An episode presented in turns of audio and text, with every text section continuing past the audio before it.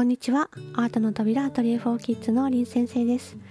この音声メディアではアートを通した教育現場で大切にしていること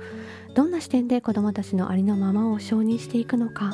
その環境をどうやったら守れるのかを考えながら皆さんと一緒に気づいたこと感じたこと学んだことを共有していく番組です。さて今回もアトリエフォーキッズの授業の後に保護者の方からいただいたメッセージをもとにお話ししていきます、えー、まずですね、えーと、お便りがありますので読みます、えー、林先生こんにちは。先日はありがとうございました。どんなカレンダーを作るのかなと楽しみに家族で待っていました、えー、これねカレンダー制作の日だったんですけれどもちょっと、えー、前回に引き続き、えー、創作レシピについてもお話ししますね。途中ですけれどもお便りの、えー、タイトルがね「世界に一つのカレンダー」という制作のテーマの日でした。このねカレンダーの創作レシピっていうのはまあ大体毎年1月にやっていて、まあ、その年によって、えー、紙のコラージュの場合もありますし布のコラージュの場合もありますしあのちょっとね毎回素材を変化させながらやっているものなんですけれども、えー、毎回のクラスでお渡ししている「アートの種」という冊子の、えー、コラムを少しご紹介しますね。今回は世界に一つだけのカレンダー作りです、えー、先読みして未来の計画を立てる大人と違って今を生きている子どもたちは1月が始まってからまたカレンダーを作りたいとリクエストを伝えてくれます、えー、季節ごとの記念日や誕生日など思い入れのある月になると何月は私の誕生日だからこういうイメージにする。ママは何月生まれだよ。などどの子も自分にとって大切な人のことを思いながら制作する時間が訪れます。そのことはいつも私を温かい気持ちにさせてくれます。大切な日を思い出すことで生まれる感謝の気持ち。おじいちゃんの誕生日はいつ？結婚記念日は？と家族の記念日について話すきっかけになるかもしれません。子供たちが自分の大切な人のことに思いを馳せるきっかけになる。そのこと自体がこの創作レシピの隠れた目的の一つなのです。アトリエ・フォー・キッズのようなたくさんの子どもたちが同じテーマで創作や表現をするときにいつも大切にしていることそれはみんなと同じでない自分を貫いていいということです。多様な選択肢をいつも見せてあげること。どうしたいのかを自分に問うことが当たり前となることで人と違う自分は尊いことなのだと信じられるのです。今日できたたくさんのカレンダーには一人一人の個性とここに生まれてきた証や家族への感謝の気持ちも詰まったアート作品となっているはずです。というふうに、えー、アートの種ではコラムに書きました。えー、アトリエに来ている子どもたちがどんな作品作るのかなと思って、えー、待っているまあだいたい1時間半から2時間後にねお迎えに来る間にこのアートの種を読んでいただいてあのいろいろイメージを膨らましてもらえるきっかけになるようにねいつもコラムを2つぐらい載せているんですけれども、えー、きっとこの保護者の方もどんなかなと思いながら待ってくださったんだと思います。えー、お便りに戻ります。月の数字を切り張りして作ることに集中した様子で数字の形を切り抜くのではなく直線で数字を作る作品を見てレゴラキューマインクラフトアクアビーズアイロンビーズドットの組み合わせ作業が大好きで得意な息子らしい作品だなと思いました。これねあのちょっと補足するとカレンダーというもの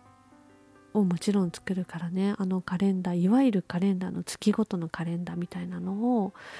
この部分を使おうと思って切って貼ってオリジナルを作っていくんですけれども何月の例えば2月の2っていう数字をあの数字自体をコラージュするような感覚であの作っていってたんですね彼は。すごいユニークな作品作るなと私も思ってたんですけれどもこの保護者の方はそのドットの組み合わせ作業が好きで得意な息子らしいっていうふうにそこにね注目されていてああなるほどって言っていただいてより納得したんですけれども。あのこんな風にね我が子の好きなポイントというかあの得意なことを把握されている保護者の方多いなっていうふうに思います。だからあのコミュニケーションタイムでね保護者の方お迎えに来てから作品を見せたり今日の様子をねお伝えしたりする時間があるんですけれどもその時にきっとあの私たちスタッフが見た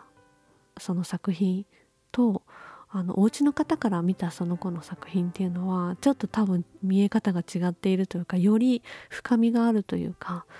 あのその子のことをよく知っているからこそああなるほどとかいうふうな思うポイントがきっとあるんだろうなっていうふうにいつも思います。えー、お便りに戻りますね。私だったら装飾に力を入れるけどなと思った時にいつも我が子を手の中に入れてしまうけれど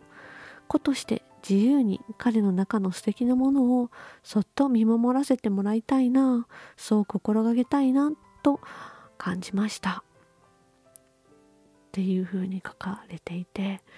ああって思いました。すごくご自身がどうか、うん、感じたのかその作品を見てね。私だったらこうするけどって思ったその気持ちって自分の価値観の押し付けになってしまうからそれはもちろん言わないでいいいいんですけれどもあなんか枠の中に手の中にってこの方はおっしゃってますけれどもあの入れないってことが大事なことだよなそっとその子らしさみたいなものをあの見守りたいな心がけたいなっていうふうにすごくメタ認知されてるなということに私はちょっと感銘を受けてですね今日このお便りを紹介したいなと思いました。で実はこのメッセージまだ続きがあってちょっとご紹介しますね、えー、先生のアートは分身という言葉が胸にとても響きます。私は中学1年生の時の美術で先生の評価を修正液で塗りつぶしたことがあります。もちろん翌日職員室に呼び出されましたが笑い、えー、とっても真面目な生徒でしたがあの時の私はうまく伝えられなかったけれどアートは分身という言葉に納得の気持ちで救われました。消した怒られたダメなことをしたんだ。で胸の中にあった自分でも衝撃的な黒歴史でしたが黒でなくなりました。ありがとうございます。っていう風にお便りをいただきました。これね多分作品はその子の分身っていう言葉だと思うんですよね。作品って自由にやりたいように作っていいんだよっていう環境で作られたものだった場合だけなんですけれどもあの正解はこれだからこれに沿って作りなさいっていうのではなくて自分と向き合ってね作った作品っていうのは今この瞬間のその子っていうのがね凝縮して表現されたものになるのでそれをねその作品に対してありのままいいね丸ごといいねとかここが好きだよとか面白いねっていう風に受け止めてあげることってもうその子自身をありのまま大好きだよって言ってるのと同じことになるんですよね。でまあもちろんその自分との対話を経てその先にある作品じゃないとまあ起こりえないことなんですけれども誰かの正解に沿ってね誰かの評価にさらされるために作った作品じゃなくて自分から湧き上がってきた表現をそのまま作ったものであったらそれはその子の分身アートは分身っていうふうにお母様が書いてますけれど。だからその子そ自分自身というものに対しての評価っていうことを、うんと、塗りつぶしてしまったということはいけないことだったんじゃないかっていうふうに思っていたのがそんな自分の黒歴史が救われましたっていうふうに書いてくださってああそういうことってどのどの人にもそういう歴史がね歴史って言ったら変だけど、えー、体験がもしかしたらあるかもしれないなっていうふうに思いました。私自身も実は中学生か高校生かちょっと忘れてしまったんだけれども美術の、えー、授業の時にねあのある先生にあまあどちらの体験も私はしてるんですけど救われた体験とあの丸ごと認められた体験とあのその逆で否定された体験とどちらもあって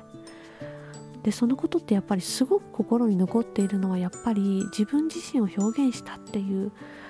ものを作っていた場合なんだというふうに思いました。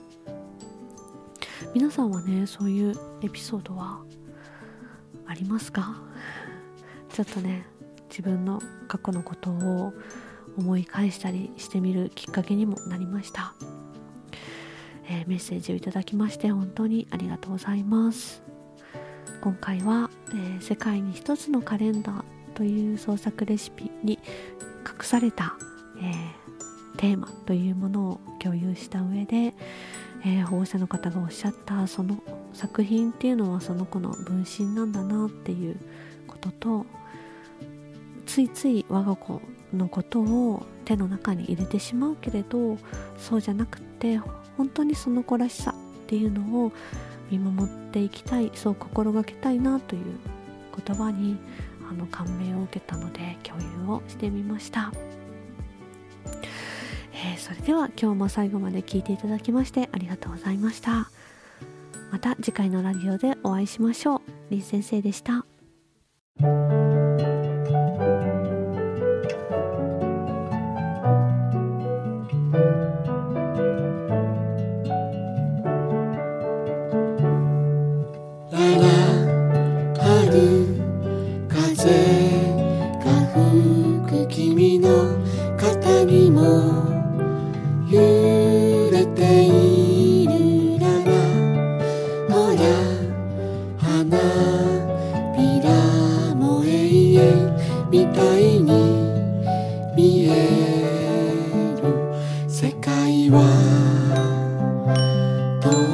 過